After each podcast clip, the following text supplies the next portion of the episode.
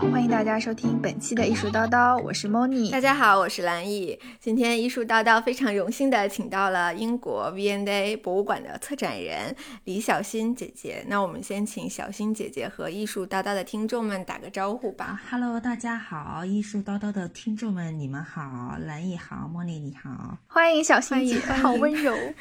其实我们很多的听众呢，都对策展人这份职业很感兴趣，然后也经常有人在微博问我们说，研究生要读什么才能做策展人啊之类这样的问题。然后我觉得小新姐肯定也遇到过很多类似的咨询，是吧？嗯，对对，我也就是其中一位。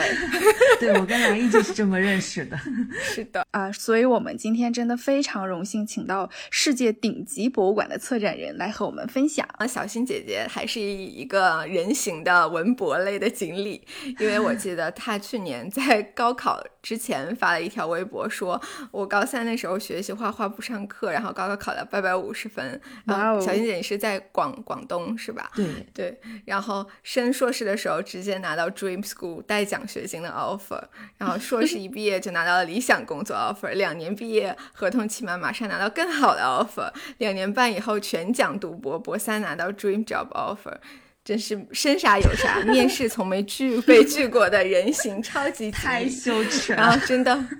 听起来好凡尔赛哦，太羞耻了，真的。我只能说亲测有效，因为那段时间刚好在申一个工作，然后我每次面试之前我去摸摸它，我说要要一点好运。然后虽然最后几经波折，但还是真的拿到了 offer，我觉得好神奇，太神奇了，零的零的，对。那我觉得这种就是人形锦鲤，它背后除了运气以外，肯定是因为小新姐她对自己有着很好的规划，话然后也做出了很正确的选择，以及小新姐肯定有坚持不懈的努力。嗯，那我们就言归正传吧。请问小新姐，您是如何开始对博物馆感兴趣的呢？就是您还记得让你一开始关注博物馆的第一个展览是什么吗？记得这个事情对我来说，对我的人生的影响特别特别大，所以我印象很深刻。就是啊，我原来本科是在广州读的美术史嘛，然后二零零七年的时候是有一个那种史论系的下乡，然后我们下乡呢就是去西安去看很多很多的博物馆。一直看看看看了可能一个礼拜吧，就有点审美疲劳了。然后那天呢，就有一个嗯外校的老师就推荐我们去看一个叫汉阳陵博物馆的地方。这个馆当时是新开的，它是那个汉景帝的陵寝的一个博物馆。然后这个虽然没有在我们就是必须去的那个 list 上面，但是因为我自己对考古这一块还是蛮有兴趣的，我就去看了一下。然后去的时候。特别特别的震撼，因为它这个博物馆的设计是有种那种渐进式的那种设置吧，就是观众可以啊，首先是远远的看着那个陵墓，然后是走到那个陵墓的上方，然后再慢慢的深入，到最后你是等于观众已经走到那个陵墓里面了，然后两边都是大玻璃。玻璃后面直接就是那些陪葬品，那些陶俑啊，叠的高高的，就在你身边，离你可能啊一米不到的这么一个距离。然后当时看到这个视觉性的那种震撼，就突然有点顿悟的感觉，你知道吗？一方面是，因为那段时间我正好就是经历很多事情，然后心情也比较郁闷。但是当时这些文物在我身边的时候，突然之间有种。自己的自我变得特别特别渺小，然后就觉得一个皇帝他生前不管他是怎么样的呼风唤雨的一个人物，然后到他死了之后，两千年之后他已经没有任何的物质的遗存了，反而是这些最低贱的泥土做出来的东西还留在那边去证明它的存在，然后让后人可以去。挖掘到关于他的很多的信息，就是突然之间感觉到物质跟人类比起来的那种对比，嗯，然后就突然之间觉得自己身边烦恼的一切事情都不是事情，然后除了这一个震撼以外，另外也就第一次感觉到博物馆可以带给人这么一个大的改变三观的一种一种感觉。就原来看博物馆看了很多，已经看烦了的时候，没有想当时会有这么一个嗯经历吧。然后就从那时候我就开始想要做博物馆。嗯，我们之前做过一期美术馆工作那期节目，我还在里面提到过，就是对我来说特别像小新姐姐就这种。级别的展览就是首博的那个海昏侯的展览啊，对我当时其实从开始看纪录片，然后正好在北京开了一个展览，我就去看了。但是我是我其实是对整个考古过程非常感兴趣，但是后来我看纪录片里面，他们在里面还有那种能动的虫子啥，我觉得有点吓人，就是我自己好像承受不了。但是我还是觉得非常震撼，就还很感动。而而且今年南昌的那个海昏侯的博物馆开了嘛。所以说，希望有条件的听众可以去替我看一看。国内还是很多很好的展览。其实。嗯，和我还有 Moni 一样，小新姐本科也不是学那个博物馆专业嘛，是学艺术史。对，那您在本科之后是去了英国莱斯特大学读嗯博物馆和美术馆的研究硕士项目。对，而且莱斯特大学是世界排名第一的 博物馆学专业。对，所以就想问您，在艺术和文博之间，为什么您最后就是选择了文博作为自己的工作和研究的方向？啊，这个其实就还是回到刚刚那一段经历吧。然后从那个时候开始，我就特别想要往这一方面发展。然后零七年就那年的暑假，我就已经去了北京，去了好几个地方跑博物馆，然后也去了伦敦看博物馆。然后到后来，嗯，大四毕业的时候，我选的也是博物馆方向的论文。然后那那时候特别有趣，因为我们是史论系嘛。在当时，就是那这已经是很多年前的事情了嘛。呃，当时博物馆方向上面还没有老师可以给出一个比较系统的一些训练或者指导。然后我还记得毕业论文的时候，我的导师就直接说：“哎呀，都好像没有给到什么指导，但是就我就就是把那个事情做出来了。反正就是一直很想往这方面啊一头热的想要做。嗯，到了英国之后。”还是有一点转专业的感觉，因为在国内，因为没有系统的学过博物馆学，所以也不知道博物馆有哪一些啊，比方说分类啊什么的。然后在国内学艺术史的时候，还是比较偏向当代艺术，包括在国内做兼职的时候，也都是走当代艺术这一块的。结果到了英国之后呢，我的工作是从古代艺术开始，而且是古代的偏器物类，就是像。啊，陶瓷啊，这一些就跟当代艺术没有什么关系，所以当时就是有一点像转专业的感觉，但是艺术史学科的那个训练还在，那个敏感度还在，所以我觉得影响不是很大。对，那我觉得好像很多工作上面相关的这些知识，其实并不都是从以前学校里面带来的，而是边工作边再去学习的，那就感觉学习能力还是相当重要。尤其在英国的话，因为。跟中国有关的那些收藏也不是特别的多，有时候你的工作内容跟兴趣就得跟着工作走，就是按着你你做的那个 collection 来走。就如果一定要坚持自己，我非要做什么，非要做什么的话，有时候有点就限制了自己的发展。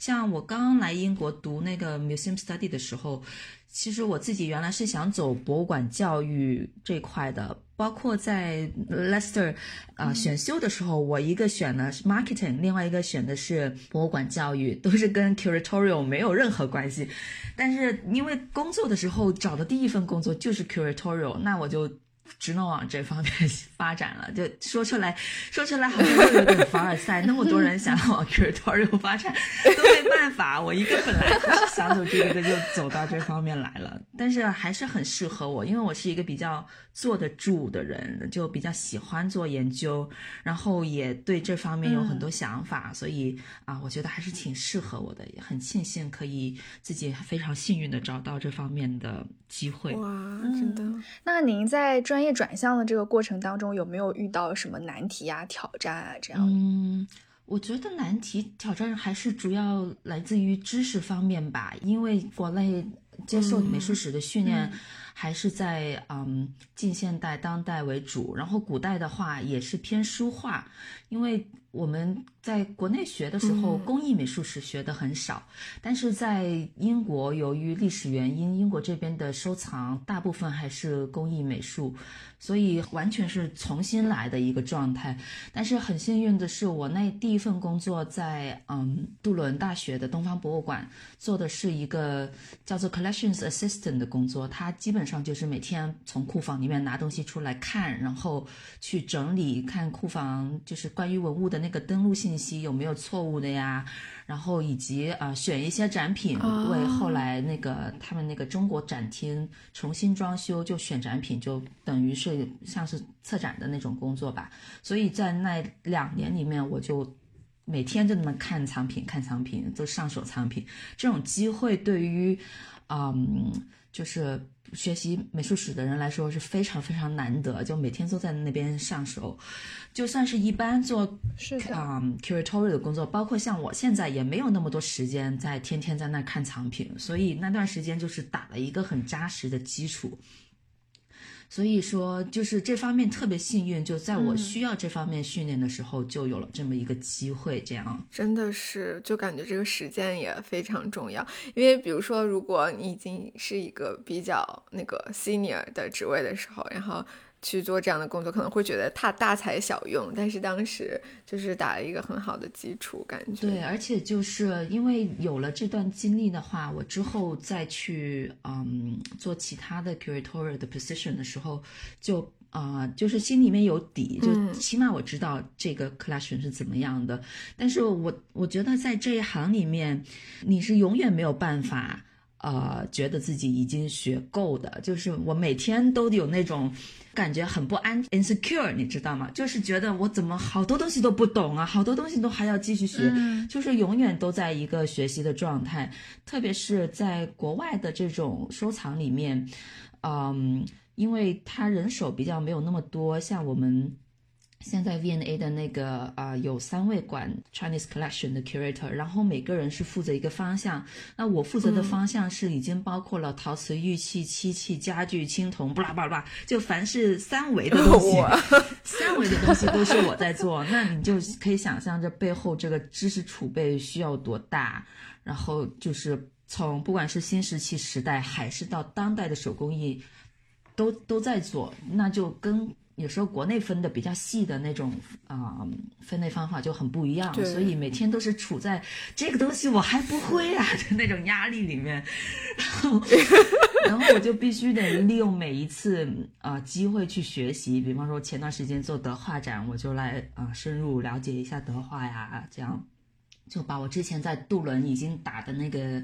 基础在每一个再去慢慢的深入这样子。对于策展人这个职业，我觉得很多人一听策展人觉得好高大上啊。然后其实对于策展人的日常工作并不是非常了解，所以就想问一下小青姐姐，那个策展人，特别是像 V&A 博物馆亚洲部的这种策展人，你的日常工作大概都包括哪些内容？然后其中这些内容你最喜欢的部分是什么？嗯，我们的工作基本上是围绕产品，然后如果说要分的话，啊，一方面就是。围绕藏品做的藏品管理，就是比方说库房的管理呀，特别是我们现在 V&A 有一个库房要从啊 Kensington 那一块搬到东伦敦嘛，所以啊这些搬搬迁之前的器物要先整理，然后要保证拍照啦，保证那个东西就是每一件都对得上号，然后怎么打包啊，库房需要什么条件啊等等，这些都是就是很琐碎的，但是必须要做，因为这是。收藏是博物馆的基础，最最核心的部分。然后另外一个就是 V&A 里面叫做 public program，就是所有面对公众的，比方说展览、展厅，然后还有一些教育相关的活动。然后我自己就是要管理中国展厅里面的那些常设展，然后如果是有特殊的展览的项目，像之前做的德化的那个 s h i n 展览啊，还有嗯其他的一些跟展览有关的，还有比方说现在搬库房之后，呃伊斯兰的那边也有一些地方是要展出器物的，也有一些主题的展览，我就要负责把中国这一边的东西选过去，然后啊建议给那边的策展团队，让他们去选啊什么什么。对，然后另外还有一个属于我个人的一个职责，就是要管理整一个亚洲部的借展。借展就是我们的藏品借出去，然后我就要负责啊，等于是建立起嗯每一个领域的 curator 跟我们负责啊处理借展的那个借展部的同事。就是呃进进行一个沟通，比方说故宫要跟我们借多少件龙泉，然后借展部的同事呢就会反馈到我这边，然后我就要把这个信息整合了之后再交给。那个 subject curator 就是负责这些这批器物的 curator，那龙泉这一批就是我自己负责了。但如果是借其他东西的话，就要给其他 curator。这样就是一个也是一个很琐碎，但是很有意思的工作，因为你就可以接触到说其他馆他们有什么需求，他们在办什么展览，然后他们的展览的设计呀，然后整个那个思路是什么样的。等等，然后如果是啊，比方说我们这这边的同事借或者不借是出于什么样的原因啊？等等，然后还有大家去做点交的时候碰到什么事情啊，都可以很很多很好玩的东西，这个也是我工作中比较重要的一个。然后另外一个就是也是跟藏品有关，但是就是。跟研究跟扩充藏品有关了。就我自己来说的话，现在做的就是阿凤的那个现当代手工艺的收藏的项目，就是把我们对藏品的某一部分的那个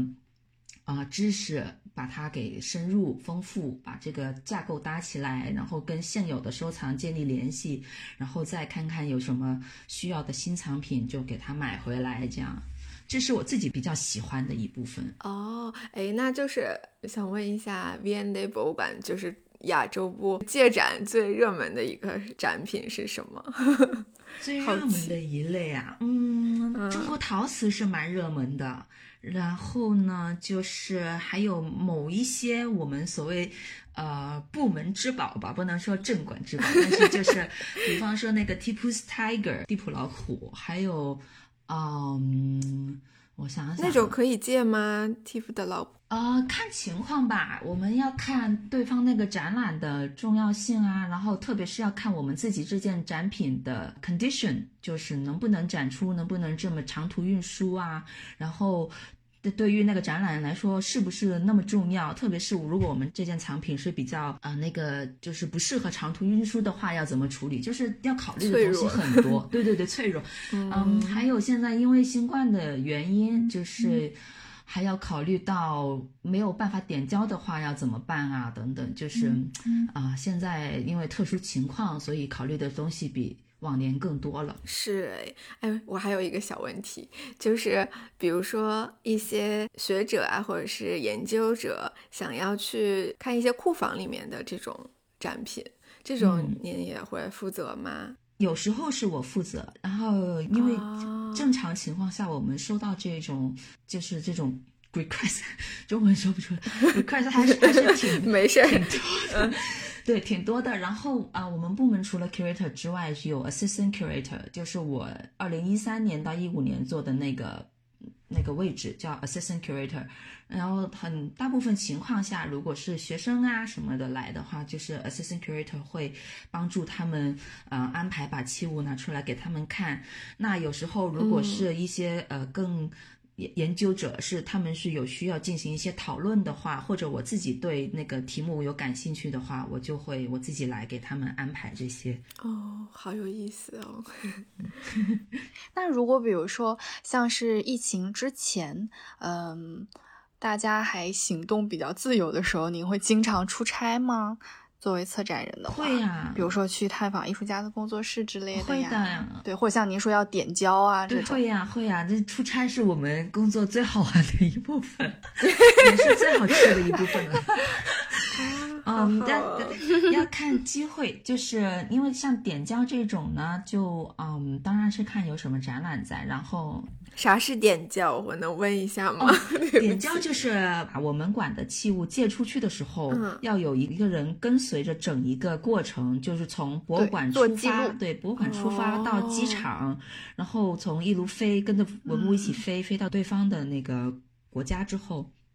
从机场又进，对，就是 nail to nail。对，然后还要包括啊，包括布展点清楚那个文物的状况有没有改变啊，什么有的没的。嗯啊，点胶很好玩。然后还有就是我自己出差的话啊，有三种情况吧，一种就是点胶，一种就是嗯，你比方说国内有一些展览或者一些研讨会呀、会邀请我去出席的时候，然后另外一个就是我们部门啊、以前是每年都给 curator 机会出去做自己的研究的。所以就是你可以申请一笔经费，好好对，哦很好的。呃，有一笔经费，你想去什么地方，然后你说你需要多少钱，你去这个干嘛？你这个东西给博物馆带来什么样的好处？这样，所以每个 curator 可以就是发展自己的一个、嗯、所谓专门的一个领域，就去把这个事情做、做起来。嗯，当然现在新冠之后呢，这个 可能大家就没有钱去做这个事情了。哎，那您之前去过最好玩的地方是哪里？哇，这个呀，出差啊，好好几个地方没有办法比啊。像我去故宫布展龙泉的那一次就特别好玩，因为，呃，那时候你你平常去故宫人都很多嘛，但是我们去的时候是已经闭馆了，然后人就特别少，而且因为要跟着那个文物的那个车，感觉就是完全不一样，就外面没有人的。然后另外一个就是，嗯，我还有二零一八年。啊，十二月的时候去了好几个城市做一些啊、当代手工艺方面的一些观察，然后有去了德化，嗯然后去那个德化那个当地一个叫月季窑的地方去看啊，什么去跟艺术家聊天啊。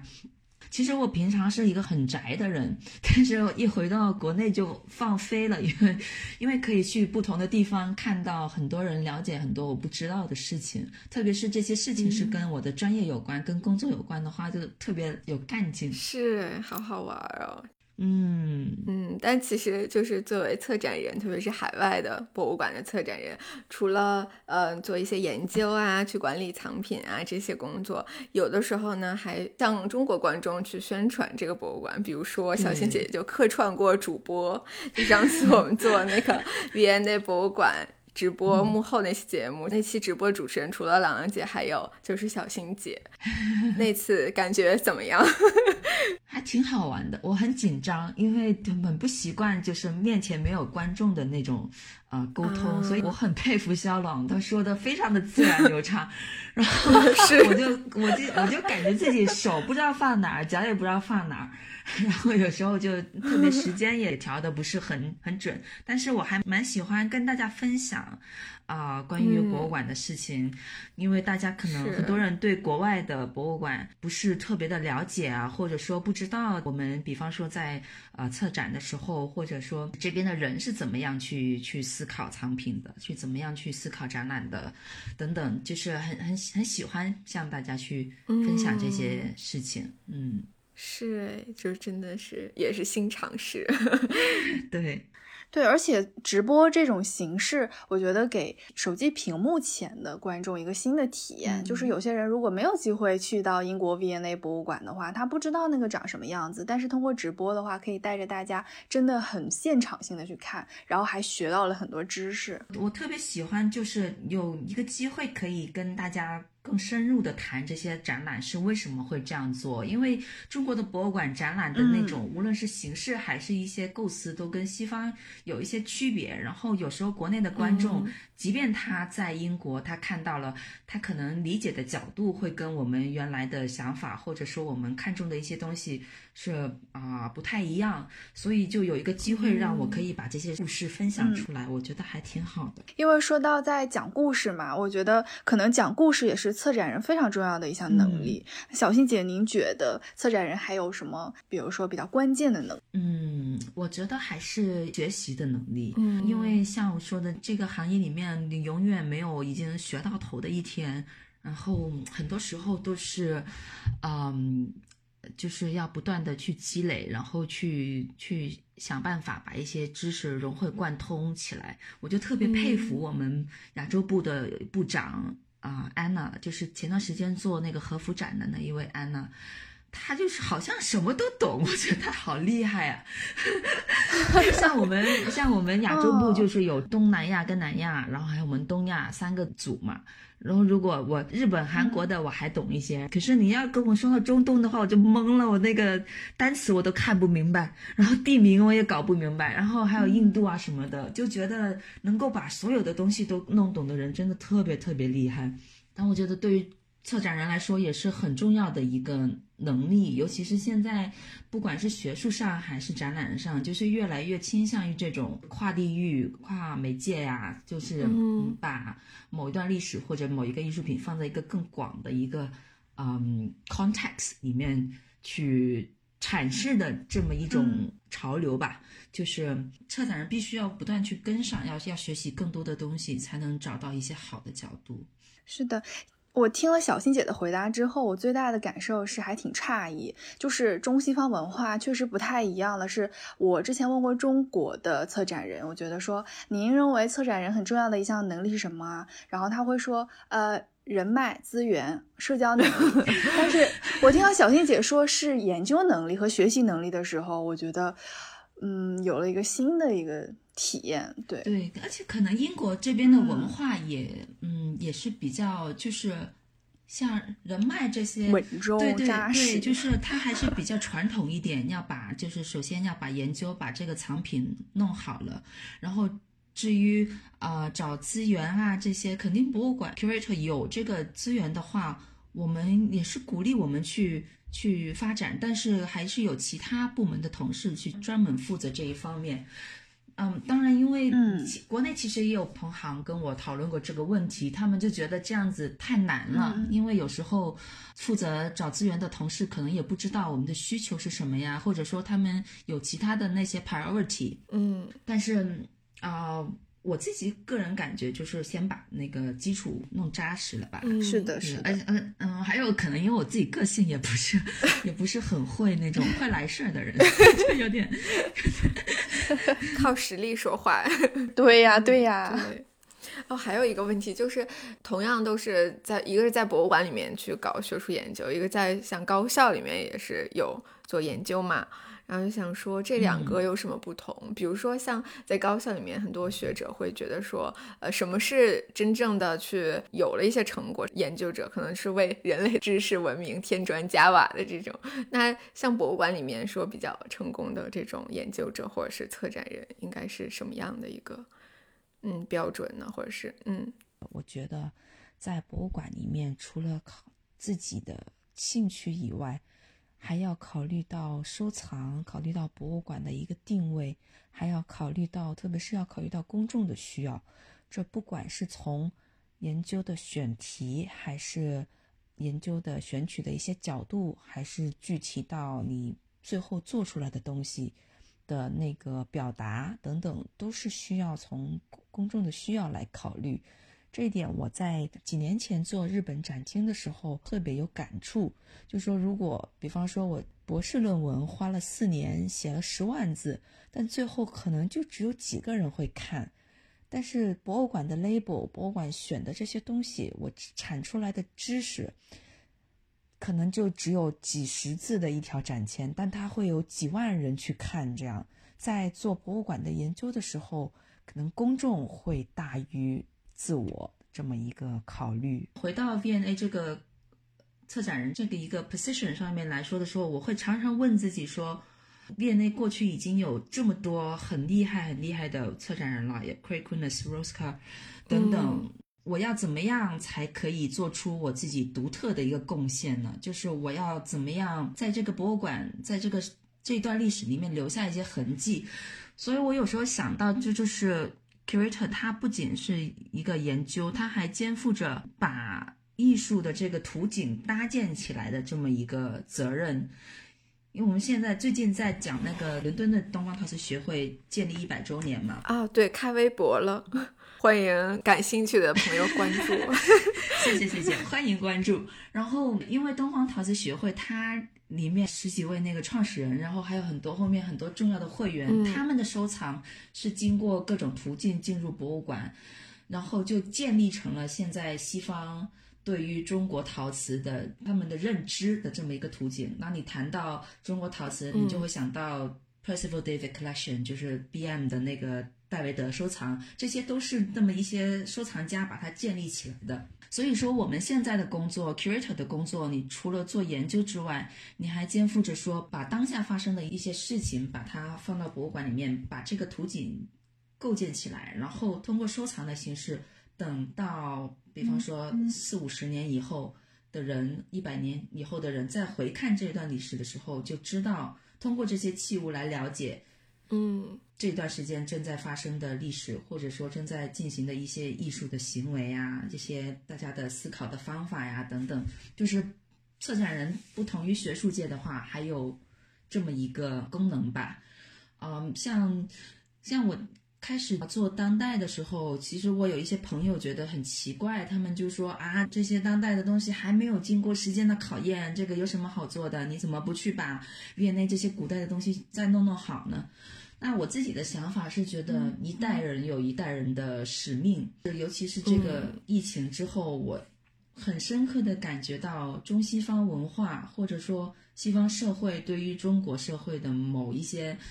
误解，或者说就是大家的那个鸿沟其实是很深很深的，是的，我没有办法去改变它，所以我就很想说，多做一些当代的东西，让大家通过嗯这些物质来去了解中国当代的社会，而不要说一进到 V&A 看到啊，还是明清的官窑，还是都是外销的，还都是那个大家想象中那个已经过去的中国，不是这样子的。我想要做更多，让大家可以看到现在的中国的东西。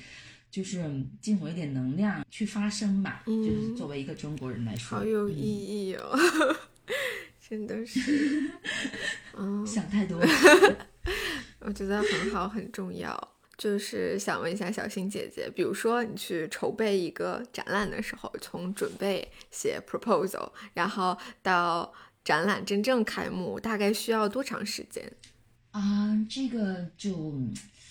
嗯 case by case 展览而已对对对，因为像 V&A 的话，它有两种分类，一个叫 exhibitions，就是特展。然后另外一种呢叫嗯。display，display、就是啊、哦某些地方会翻译成陈设，但是现在我们比较陈对，现在比较偏向说常设展或者临时展，就是一些小规模一点的展览。然后这两种因为规模不一样，所以需要的时间也不一样。那 exhibition 很多时候就是策展人可能已经积累了十几二十年的这个经验在里面，他的研究都在里面了，嗯然后就花大概三三年啊左右去从呃就花三年。这这是已经是把前面那些 research 的时间拿掉了，然后就是说实际上讨论从哪里借展品开始，这样嗯最后成型。然后当然有一些是如果这个展览的领域是相对比较新的话，那它可能之前研究的阶段还要更长一点。那如果是小的 display 的话，花的时间就没有那么长了，但一年多吧。像我之前做那个德化的展，就是，呃，一八年六月左右开始正式的去考虑器物，然后到最后展出一年三个月。嗯，也是很长的时间了。对，然后之前 V N A 博物馆的公众号上面就有一篇小新姐姐写的策展日志，就是策写的这个德化白瓷的策展日志，然后非常详细的就记录了一个展览的诞生。就真的看完以后，觉得比我们想象的要繁琐很多很多。嗯比如说，除了展览的内容啊、研究的层面，还要去协调展厅的设计啊、布展的具体的操作啊，包括展柜啊这些东西，然后还要和博物馆的各个部门，像什么借展部、呃教育部、技术部、设计部、修复部、保卫部。这些全部都要跟他们去做一个沟通，嗯，然后那我觉得，但是虽然很繁琐，但是这个展览办成以后，我觉得您肯定也是非常有成就感。对，所以就是想问一下小新姐姐，就在策划这个德化白瓷展览的过程中，最难忘的一个事情吧？嗯难忘啊，嗯，我想想看，整个过程其实都很很享受，因为一个是我很很喜欢就是学这个新的东西，对于我来说是新的东西。虽然以前有接触过挺多德化白瓷的了，但是没有去很深入的去考虑说把它分开什么样的 topic 去讲出来啊，然后也没有了解过这么多的当代的德化的东西。所以，嗯，这个学习的过程我特别特别喜欢。然后另外一个就是，嗯，跟艺术家沟通的事情，虽然是有些时候会不知道要怎么说，但是。还是很好玩，因为就是可以跟不同的人，特别是每个人都是有很有个性，你知道艺术家嘛，所以就是在里面要去怎么样去协调呢？比方说有一位美国的艺术家 Jeffrey，他在中国厅中间就是展一些嗯平面的东西，书画类的东西，也是跟德化有关。然后他还就翻译了一首诗还是怎么的，然后里面有一个死字，而且写的特别大，然后我就我后来就想，嗯，这个放在中国厅的正中央，我就考虑了半天，这个要不要跟他说好呢？就是因为虽然说我一方面非常希望艺术家有创作的自由。但是另外一方面呢，因为在中国文化里面会有一些特殊的避讳，对，哦，我也希望尊重中国观众的一些观感，所以我就要找一个平衡点跟他谈啊什么。但是那位艺术家个性非常非常好，他一听他就说，哦，我绝对没有想要冒犯我们中国的观众，然后他就把这个改了。然后，但同时也会有有时候是艺术家自己非常喜欢的想法，但是我个人就觉得啊，出于各种各样的原因没有办法。展现出来，我就必须得去找一个平衡点，就是怎么样可以给他自由，然后另外一方面也要站稳自己的作为一个 curator 的立场，这样。嗯，然后还有最好玩的应该是布展的过程过程，广东人不好意思，因为那个。布展的时候，你知道我们这次有很多啊特别复杂的作品，就是很脆弱的作品，然后也有一些构件特别多，要一点一点拼上去的作品。然后展厅呢又要啊刷漆啊，又要搭展台啊，什么有的没的，就是整个东西要规划好。其实还是挺挺伤脑筋的，因为 V&A 它是一个历史建筑，所以它里面很多地方可能不是你想的那么容易把东西拉进来，然后搭一搭就完事。就包括甚至连那个进来的货车的高度有多高，我也得先了解一下。我以前就有发生过在艺术品的货车太大了进不来馆的情况，然后就是整个规划的过程跟啊搭建的过程就很好玩。我就很享受，因为我是一个特别喜欢做计划的人。我的 我的朋友，我的朋友笑我说我在家里办个 barbecue party，我也搞一个 spreadsheet。我就特别喜欢，就是很享受这种把每个细节都落实了，大概每天谁负责什么东西，然后到最后把它一点一点成型搭出来的整个过程，我很享受。嗯，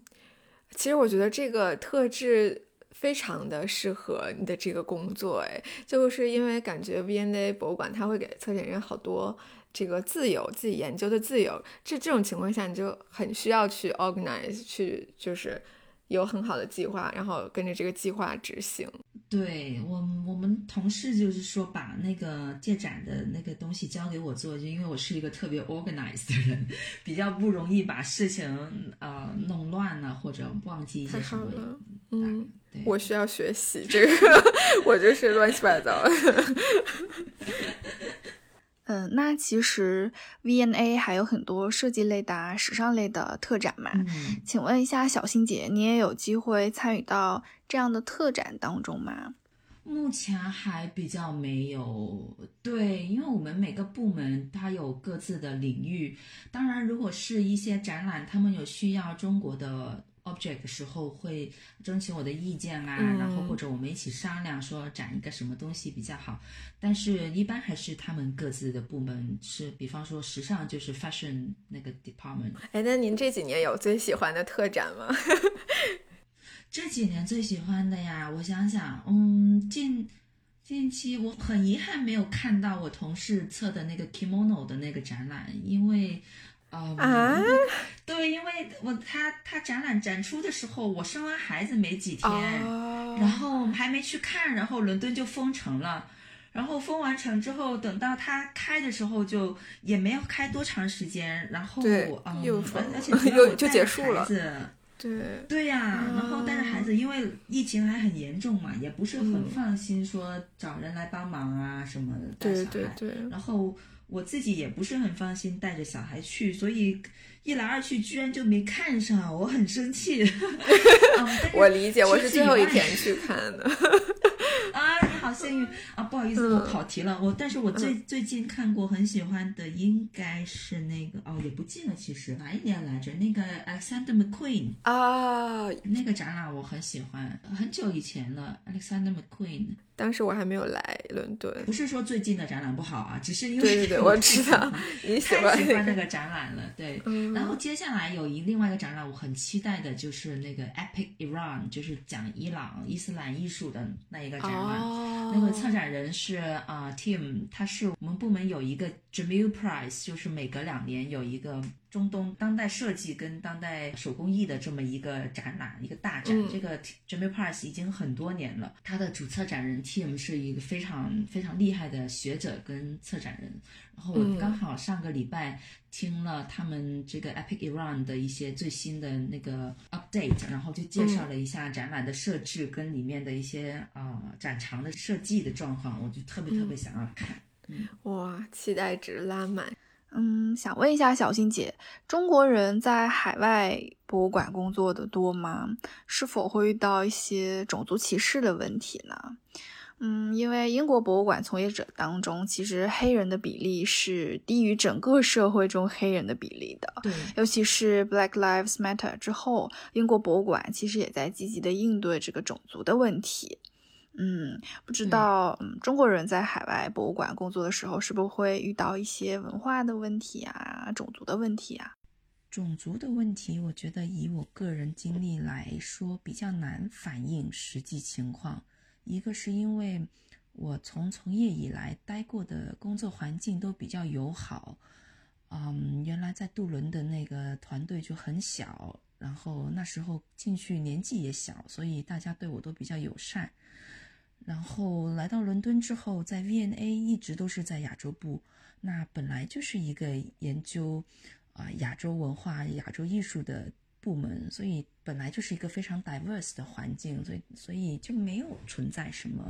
啊、歧视啊之类的。而且我们部门里面非本地人，就是非英国人也很多。另外一个就是说，博物馆这样子的机构，我不知道其他博物馆是不是这样，但是至少在 V&A，它好像天然的就对这些社会议题比较敏感。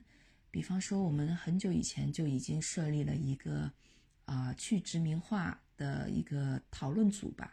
还有现在还有一个叫做反种族歧视的一个另外一个小组，就是都是定期做一些读书会的分享啊，然后邀请人来办讲座呀，举办一些对谈啊什么的，就可以看感觉到身边的同事在这些议题上是啊、非常活跃，然后有很多想法的。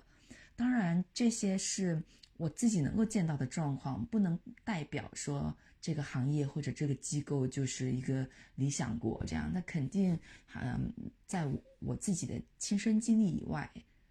啊、会有其他的一些状况，只是我比较幸运没有遇到而已。种族之外，可能性别反而会有更多的影响。对，嗯，呃，因为我知道去年吧，不是有前前年吧，整个二零二零就这么没了，好像就是有一个关于那个 gender pay gap 的问题。当时我们嗯就是每个机构都要求要整理数据嘛，然后 VNA 还好，它的 gender pay gap 是很小的，相对来说。但是我知道有一些拍卖行是居然有到百分之五十，你说夸张不夸张？对呀、然后所以嗯，关于种族这个事情，我发现一个比较有趣的地方是。我自己在英国感受到的，可能还没有我在国内感受到的那么严重。嗯，就是有时候国内的一些场合，一些同事，嗯他如果之前不认识我的话，你讲到 V&A 来一个 curator，他们多数都会他们的期待值就会是一个白人，嗯，对，是一个白人男人，中年男性这样。我记得有一次有一个嗯展览场合，我去出席的时候，大家都看到我说好惊讶。他说：“哎呀，怎么是来的一个年轻的中国女性呢？”他们就觉得怎么跟他们想象的完全不一样，这样。就是刚好前段时间我接触到了一位在 B N A 工作的一个小男孩。然后他之前是在 V&A 的商店工作了蛮长一段时间了，但是大家知道，就是商店这种工作，有的时候他甚至都不算在博物馆的这种招聘网站上面，因为他其实和博物馆的业务没有很直接的联系。但是他就是最近换到了一个做呃博物馆的授权 licensing 这样的一个岗位上，因为原本做这个岗位的女士她去。休产假了，就是说她会，呃，这半年都会顶替在这个岗位上去接触博物馆其他的一些业务。那我就想说，是不是就是生宝宝期间，职业女性她的这个事业不可避免的会在一定程度上陷入停滞的这个状态？就是想问问小新姐姐，你也生了两个宝宝，然后。在此期间有没有类似的困扰？身为女性啊，生孩子确实是一个比较严峻的考验。对于我来说，我还算是比较幸运的，因为 VNA 本身是一个在这方面比较宽容的一个机构。比方说，我生第一胎的时候。还是 assistant curator，assistant curator 当年是一个五年合同制的这么一个岗位，就是属于比较呃初初阶的工作。但是在我生小孩的时候，我都可以跟领导商量说，比方说我放这九个月的产假，完了我回来的时候我已经开始读博了，但是我还想把手上这个项目完成，所以我上三个月的 part time。把项目完成了，我再正式辞职去读博，然后领导都同意了。那这样一种安排，可能在很多其他工作环境里面就是比较难以实现。但是在 VNA 的时候，我还是得到了很多支持。但是呢，虽然来自同事有很多的支持，在现实中。毕竟要两面兼顾是很难的，就是比方说出差呀这些，以前对于我来说就是拍拍屁股就走的那种，现在就没有那么轻松了，要考虑好孩子谁带呀，爸爸忙不忙得过来呀，然后我也尽量缩短我每次出差的行程，就跑得非常赶。我最赶的一次好像是周四晚上出发，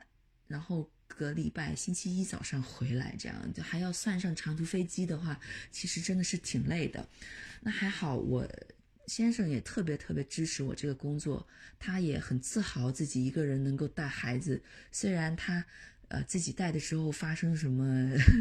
什么状况，我就不深究了，我就当看不见这样。嗯，但是还是很好的，就是至少我没有因为生孩子。啊，导致职业上停滞或者怎么样？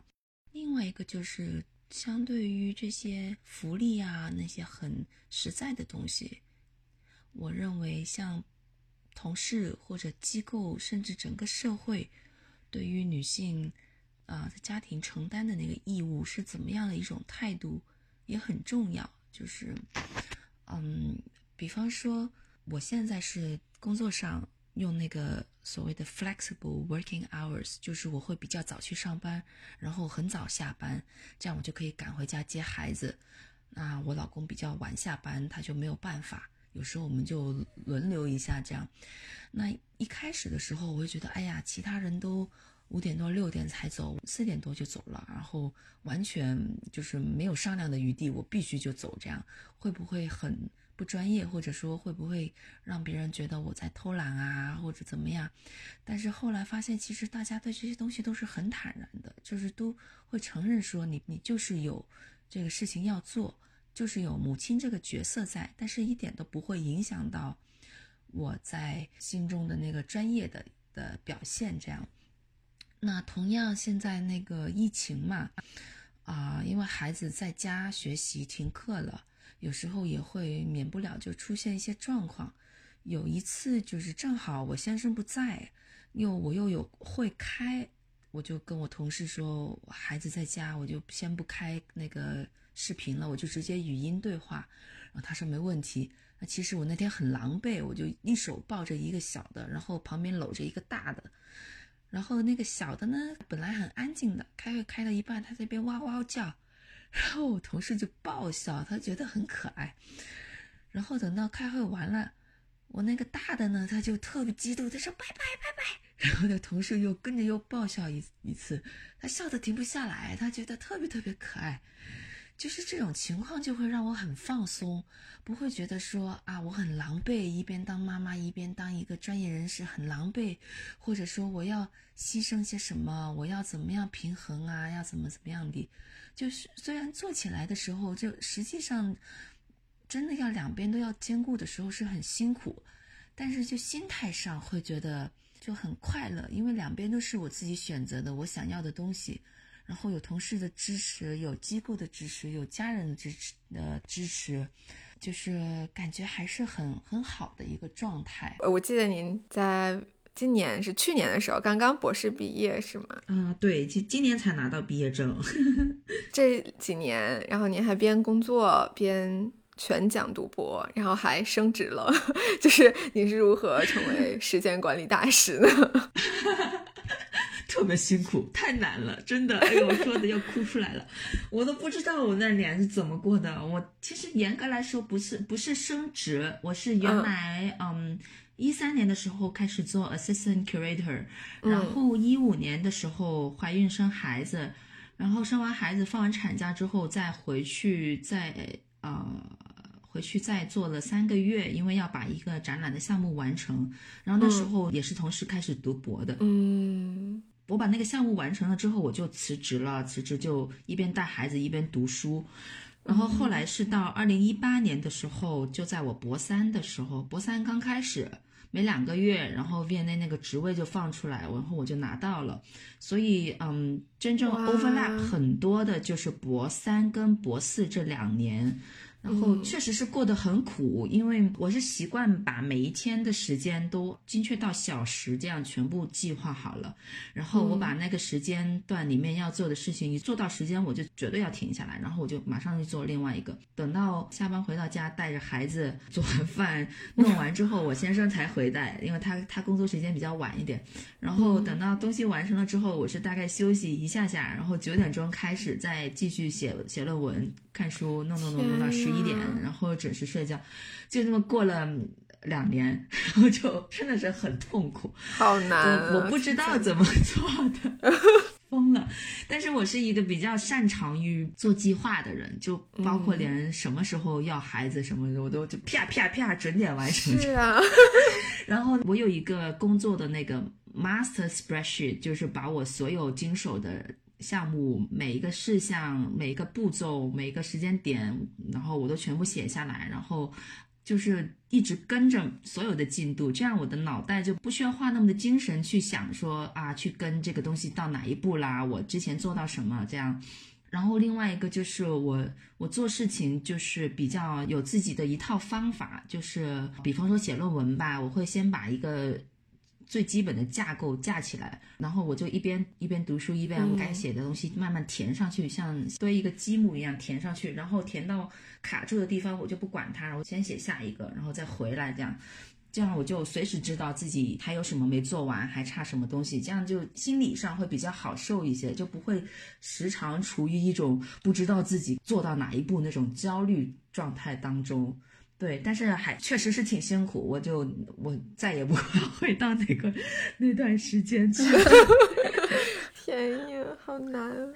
哎，那就比如说你写论文的时候，在。英国嘛，研究中国的文化之类的书籍、文献、材料，这样会有局限吗？嗯，对，要看你研究主要是什么领域。就如果你是做外销艺术的话，这方面反而资料会比较多。嗯，然后呃，对，但如果是要涉及到考古现场的话，就比较呃不方便了。然后，嗯，这也是为什么我那时候博士选题选了一个十九世纪、二十世纪初的东西，就是因为资料比较好找一点。啊、但是在英国有个好处就是，像博物馆的收藏啊这些，它的嗯 accessibility 还是比较好的，就是你呃有些什么需要。去找 archive 啊，去看收藏啊，就是它的它提供的机会会比较多，然后一些网上的数据库啊、网上的图书馆啊等等，也都是比较丰富一点。嗯，那比如说在英国能够接触到国宝级文物的机会多吗？比国内多吗？嗯，看你说的接触是什么样定义喽。如果你说的是只是看的话，那肯定国内还是比较多。嗯嗯嗯，国宝，但如果你是说要上手的机会的话，我相信这一点就是国外的会好很多。嗯嗯，虽然我们比方说 VNA，我还是有一个清单，说某些东西是基本上是不会提供给啊、呃上手的机会，或者说怎么样，但是啊、呃总体来说还是有很多东西可以给大家给学者亲身拿来研究啊，这样子的。嗯明白。还有一个小问题就是 V&A 博物馆会加班吗？就你们的工作是准点上班、准点下班的吗？我说你，你听一个很无奈的事情。嗯就是我记得二零一五年我们做那个日本展厅的时候，因为各种各样的原因，到最后就是有点来不及了，然后就很赶了。然后我们技术部的同事还是四点多拍屁股就走了，剩下的这 curator 都很着急，说：“哎呀，拜托，能不能多做一会儿？”就我们 in 基本上是不加班，没有加班这个嗯概念。但是呢，因为大部分人，特别是 curatorial department 的人，都是热爱工作到了一个病态的地步，所以基本上大家是主动加班，或者说回到家继续看书，回到家继续干嘛干嘛。然后啊、就是就工作有一点就是很享受，就是那个乐趣，你不能纯粹的用加不加班这个事情来形容。嗯对，但是如果你说必须留在馆里面做事情的话，是很少很少。对。哦，哎，那你们几点上班？几点下班？啊、我们就朝九晚五啊，然后有时候早一点，有时候晚一点。有一些部门的同事他们就很早去。另外，如果是当父母的话，就有那种 flexible 嗯 hours，、像我就是四点半准时关电脑，不管是谁也拦不了我。幸福的工作。Curatorial department，它因为它很多东西是嗯做 research 的话，有时候不一定非在馆里。对像现在 lockdown 的话，我们大部分人都是 work from home，、已经很久很久了。嗯，是的。如果是技术部的同事，就会比较辛苦，因为他们的体力活很多。嗯，我觉得就很多人在不同的人生阶段，其实都会有一个 role model，就觉得说我十年之后要达到谁谁谁的这个水平，或者是他的这个职位，拥有他的这种成就，就是去具象化自己的目标。我相信对于很多就是学博物馆研究的同学来说，就小新姐姐已经成为了一个 role model 了。那就想问一下小新姐姐，就是在你的职业道路上面对你影响最大的一个前辈，或者是你的 role model 是谁？啊，这个问题其实挺难的，嗯因为我觉得我很幸运，就是一路以来碰到的都是一些非常出色的同事。嗯像原来在杜伦工作的时候，那一位馆长，他就是全心全意的，非常热爱博物馆，热爱里面的收藏，嗯然后就是就是整天想着怎么样可以把它弄得更好一点。就他那份热忱是我很向往、非常尊敬的。然后到了 V&A 之后呢，就觉得大家都好厉害。然后比方说，嗯，我们那个部长安娜。她就是一个做决策非常的果断，然后非常的有远见的人。她做事就啪啪啪，然后有时候就会有点吓到，说哇，他他好严格啊。但是但是等等事情完了之后，你就知道哦，原来这么做是有道理的，就是嗯一个很果断的一个人。然后像呃我这个职位之前的那一位 Louisa，、嗯她就是像八爪鱼一样，同时做很多不同的事情。嗯然后他就是特别的可以 time management 做的特别好的一个人，他也是一大堆的 spreadsheet，我就有点学他的。然后呢，还有就是还有像我之前的另外一位 China curator Ming Wilson，他就是啊、呃做事情做得很细，然后也很严格，嗯然后有时候就是其他人可能觉得你怎么会这么严格呢？但是后来我就觉得说，你做 curator 这些东西是需要的，嗯因为有时候你这儿散漫一点，那儿散漫一点，你藏品对藏品是有害的。嗯就是我们在这个位置上看着这些东西，就必须要有这么一个自觉性，有这个责任的那种敏感度在里面，要时刻记得我们。管的这些是什么样的东西？就是不要就是说时间长了就觉得啊，都这不就是一个个器物，没什么大不了，就绝对不能有这种松懈的时候。那太多人，我觉得很难定一个 role model。但是我现在因为在做那个现当代手工艺嘛，所以我给自己设的一个 role model 是我的直属的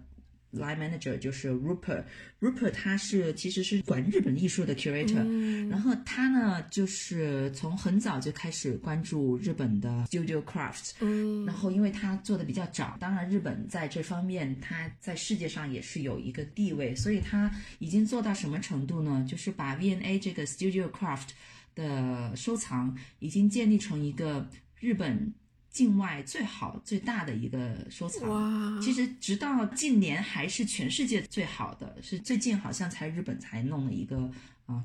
更好的收藏，就是然后 Rupert 做这个研究是已经到了啊、日本国内有些什么评奖啊，都让他去做评审，嗯然后。啊、日本政府还给他颁了两次什么什么勋章啊？我我也我也不知道那个名字，嗯就是我觉得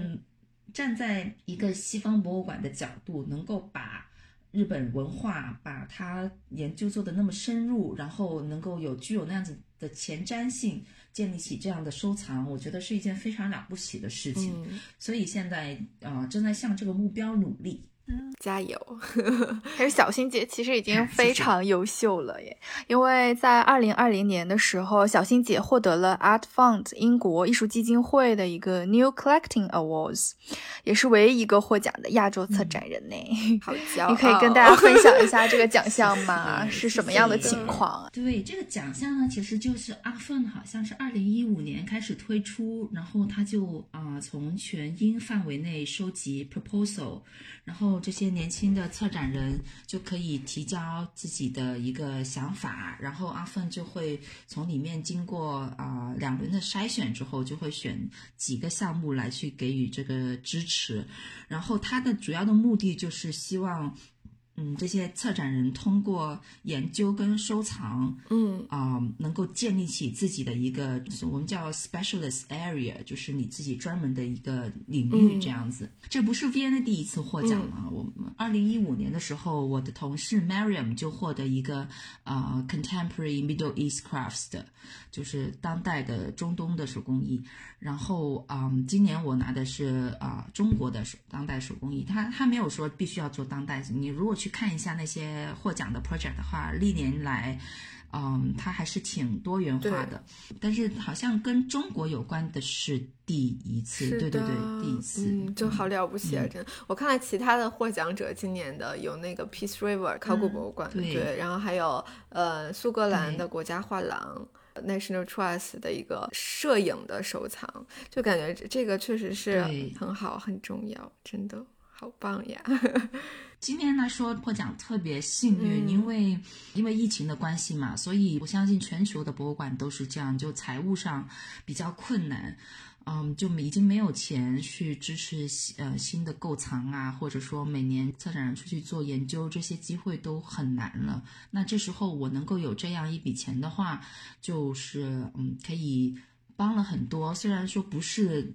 呃一个非常非常多的钱，但是至少是可以可以买一些东西。嗯而且像我说的，疫情过后，我觉得把当代这一块啊、更好的呈现出来，已经不是我个人的一个愿望，嗯而是一个迫在眉睫的一个需要吧。是的，那提到的就是这种来自其他基金会的这种支持，那是不是这个，比如说海外的国家，像英国和中国，又是一个蛮大的区别呢？就比如说像国内博物馆的一个研究员，如果他想做一个项目去申请资金的话，他就是要如何去申请呢？他也会去找一些基金会吗？因为我对 Moni 对这点其实感触还蛮深的，因为我们读书的时候有一节很重要的课，的期末作业就是写一个呃给一个博物馆的教育项目写一个 fundraising 的 proposal。嗯，嗯，对，嗯，国内可能我知道有那种国家级的，或者说是嗯公立的一些一些基金，然后其实国内的研究员也可以申请一些海外的啊、基金的赞助，嗯但是好像嗯比较少一点吧。国内的我了解的不是很多，但是国外这边的话，它的选择就比较多一点，就是基金会啊，然后一些慈善性的机构，嗯还有包括一些私人做的慈善的基金也都可以，就是相对来说选择多一点。是的，那我们就回到现实一下，想问一下小新姐姐，就是英国博物馆从业者的薪资待遇如何？哎呦妈呀！刚才聊了很多幸福的事当时情，应聘这工作的时候，我的有朋友跟我说：“你工资好低、啊。”我说：“有必要这么给我补刀吗？”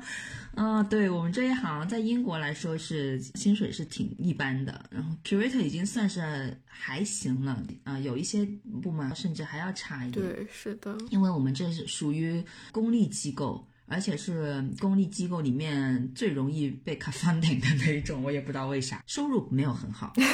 就是怎样的信念和热爱让你在这个行业里面 继续深耕呢？呃，最主要是 靠夫平衡。啊、你怎么说呢？就是嗯一个是可能我们做这一行的人呢，啊、很多人他的满足感不是来来自于物质上面的东西吧，嗯，可能就是每天都已经给我看这么多啊，你看随便几个亿的，你我就我自己也不需要拥有这样。嗯，但是我意思就是，反正我自己是物质方面的东西不是说特别重要、嗯对我来说。然后另外一个就是就是喜欢。因为我觉得大部分在博物馆行业的人工作都是觉得自己是非常幸运的一个群体，是就是每天可以做的自己喜欢的事情，嗯然后看着自己喜欢的器物，然后把自己的知识分享给公众。这样，嗯如果你要问我说是什么样的热忱，就是真的就是对这个工作本身的那种热爱，特别是当你做出来的事情能够触动到别人的一些想法，能够带给别人一些感动的时候。嗯，像我，如果我回想起二零零七年那一次汉阳陵那一次的话，我就会觉得，就是我就是要做这样子的工作。嗯，就真的是对人的一生和职业的选择都产生了很大的影响。如果这件事情做得非常好的话，就像哎，就像那个您的那个微博的签名。为了连接遥远的过去和未来，我就是为此而存在的好中二啊！我觉得很好，就是没有啊，我觉得你的这个整个的经历就是在践行这句话。嗯，我觉得可以，大家可以去关注小新姐姐的微博，微博的昵称是，微博的昵称是。现。在没都没机会再好好编些什么内容，都是在转发别人的。嗯，对，那我还说一下，微博的名字是馒头煎饼 焦面馒头煎饼馒头，对不起，馒头坚果小饼对，饼，馒头坚果小饼饼，好呀，好可爱。嗯，那，大家可以去微博关注一下小新姐姐。嗯嗯，那其实还有最后一一个问题啦，嗯，就是现在越来越多的中国学生会出国留学学习博物馆相关的专业嘛。那想问一下小新姐，就是对于嗯立志成为策展人这样的学生，嗯，对他们有什么建议吗？或者是即使学了这个专业找不到工作，对他们有什么安慰吗？其实我感觉我还是比较诚实，就是一般有时候接到这一方面职业方面的私信，我都特别实诚的跟他说，一个工资低，第二很难找，然后对，就这就是行业状况，不管是不是 curatorial，curatorial 可能更难一点，因为它需要的经验更多，需要你对背景的要求更高一点点。然后，但是如果真的很希望来找这方面的工作的话，嗯，我觉得建议一个是基础的知识还是要打好，就是美术史啊、考古啊、嗯这方面的知识。还是很重要的，嗯就是很多同学可能他本来本科学的别的东西，但是他对这个感兴趣，他就很想做 curatorial。但这样有这样的心想法当然是很好，但是你对这个艺术的知识还是必须要建立起来。最终，他跟人脉跟这些的关系只是一部分，但最重要的还是你做研究、做产品，然后对艺术的知识更为重要一点。然后另外一个呢，就是我觉得要保持一个开放的心态吧。不管你想要进入博物馆的初衷是什么，就是因为它现实就是。啊，工作很难找，特别是像 curatorial 这种，他可能十年才开放一个职位。我有好几个同事都是工作了三四十年，我你想想，我的天呐，就所以，嗯，就是要开放的，不要觉得说啊，这个事情我做不来，或者说我必须做什么，其他的我都不做，就不要抱着